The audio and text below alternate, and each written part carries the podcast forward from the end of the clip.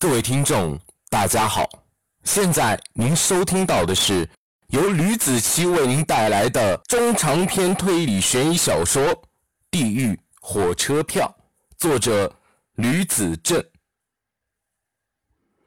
前情提要：林凯家亲戚出事儿了，把人给捅了。林凯就此机会向。自己的老同学、老宿敌江涛求救，请他帮自己个忙。一条玉溪押金不够，便伸出了一个巴掌拍在了江涛的面门前。第三十六章，顿时江涛脸色变了，他处变不惊，很快便换了一副嘴脸。五千块钱打发要饭的呀？是五万块？当然了。得事成才行，钱不能白搭。林凯知道从监狱里捞人是多么的难，国外都是那样了，那中国还不是更厉害？江涛伸出手笑了：“你别开玩笑了，咱们兄弟之间还说这些钱不钱的呀？”他把林凯的巴掌给推了回去，把五根手指头给扳弯了。不过这事情倒是挺难办的呀，如果不行的话，我工作估计得难保。对了。那个人叫什么名字？听说是郭荣，或者郭靖什么的，反正是姓郭。听说有点势力。林凯顺口一说，江涛脸色大变，顿时有些说不出话了。他知道郭荣，郭荣也听说过，是和自己爸爸一个等级的人物，恶霸。江涛第一次承认自己的爸爸是恶霸。什么是郭荣？他愣了一下。林凯见江涛发愣，就问：“怎么回事啊？”郭荣挺厉害的，我真不知道该怎么帮你才好。林凯早就知道了江涛会这么说，他慢条斯理的和江涛说明，托人办事还能怎么办？这些天你和你们领导说说，看看找个时间请吃顿饭，我该怎么做就怎么做，你觉得怎么样？这个嘛，江涛摇头，不知道该怎么说。我看看吧，啊。哎，说自己不能做，怕被你瞧不起。这样吧，后天给你答复，行不行？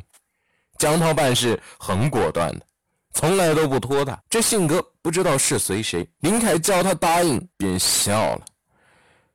那可真是谢谢你了。到时候我让我弟弟认你做恩公。话说，你能不能认识人，让我去看守所见见我弟弟啊？郭荣不让我姨他们见我弟弟，我怕他在看守所里。受欺负，这个好办。哎，我一会就给你问一下，什么地方？江涛问。林海把看守所的地址说给了江涛。之前他有一个朋友在那边做警察，这就好办了。他二话没说就打去了电话，真是够哥们义气的。这哥们儿我没算白叫啊。电话通了，他和电话那边的人客套了两句，就直接奔主题了。我打你电话。是因为我朋友家的弟弟犯了个事儿，在你看守所里看着呢，想麻烦你给我通融通融，让我朋友进去一下。对对对，不过朋友告诉我你们不给进去看。是是是，是国荣。我想你一定有办法让我朋友去看他。他把他弟弟在看守所被人打了。电话那头的人说了一会儿，江涛便笑了。他说：“那真的谢谢你了哈，改天哥几个去吃饭。”啊，饭店里调。江涛挂了电话，林凯听出了事儿是办成了。谢谢你啊，朋友之间还说什么谢不谢的？只要你吱一声，能帮的一定会帮的。行了，事都办妥了，回去吃饭吧，都快饿死我了。今天早上听说你要请吃饭，我中午都没吃饭啊，就等着今晚了。瞧你这出息！林海笑了，两人勾肩搭背的回到了房间。林海的心事已经解决了一大半，最重要的是自己的机会有接触这个法官了。那个法官姓朱，也多亏了自己的弟弟，如果不是他，还得另外想办法接近他们。哎，出去抽根烟，怎么就高兴成这样子了？朱祁不知道缘由，就问：“刚才江涛帮了我一个大忙，多亏了他了。来，江涛。”吃菜，我敬你一杯。他举起还剩下来的一口酒，说道：“江涛尴尬了，老脸一红，不是被灌醉的。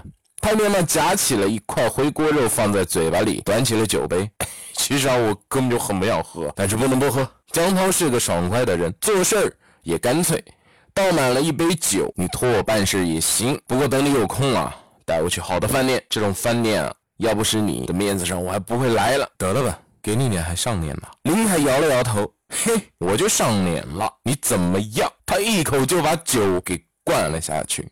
林海也不能示弱，抓起了半杯酒喝了起来。你酒量可以啊，要不要我再陪你来一把？得了，我还要吃菜，我还以为你吃不上这家菜。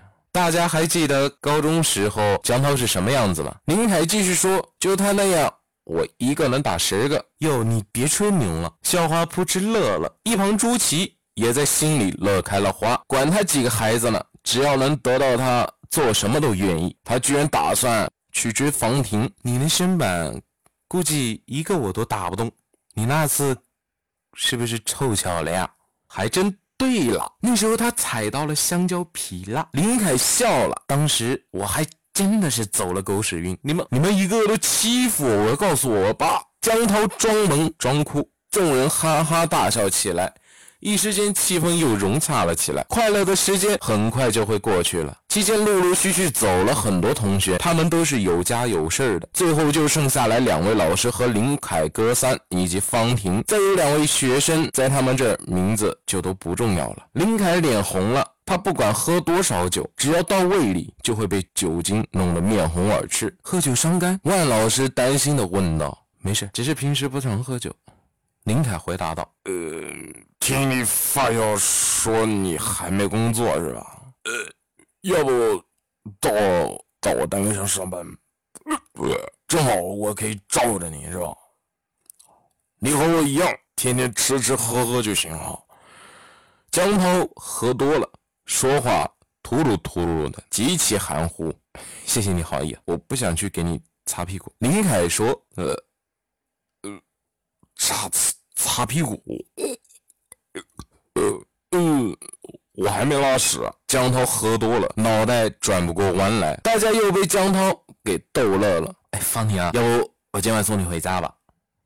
周琦看着方婷醉得不轻，就问：“不用不用，我还能走路。”方婷站起来，刚想走一步，结果就摔倒了，正巧摔进了周琦的怀里。你这还能走？啊，这样吧。我带你回家去吧。朱祁正好英雄救美，卡点油，听说你的味道让他兴奋起来，差点就搭起了帐篷。不过定力还不错，多亏了江总对他的调教。嘿嘿，方婷抬起微着的脸，傻笑了一下，纤纤细手扶了一下朱祁的胸脯。那你今晚送我回去吧。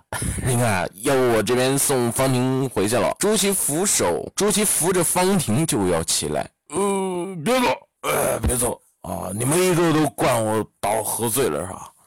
我喝醉了，你们也不陪我喝酒，有你们这样当朋友的吗？是不是从来都没有把我当成过朋友啊？江涛喝多了，把朱祁这个陌生人当朋友了，也难怪江涛他心性本来就大大咧咧的。林凯走到他身边，手连忙拍了拍，示意朱七不要轻举妄动，坐下来。江涛，你喝多了，哎，看你这样子也是不能回去了，你给我电话。能打给谁？把你接回去休息一下。别光，我还能回去。江涛说：“呃，我老婆还在我家等着。”嗯，他想站起来，还没有起来就倒下去了。酒喝多了，坐在位置上可能也没什么感觉了。可当起身的时候，又觉得天旋地转，脚站不稳。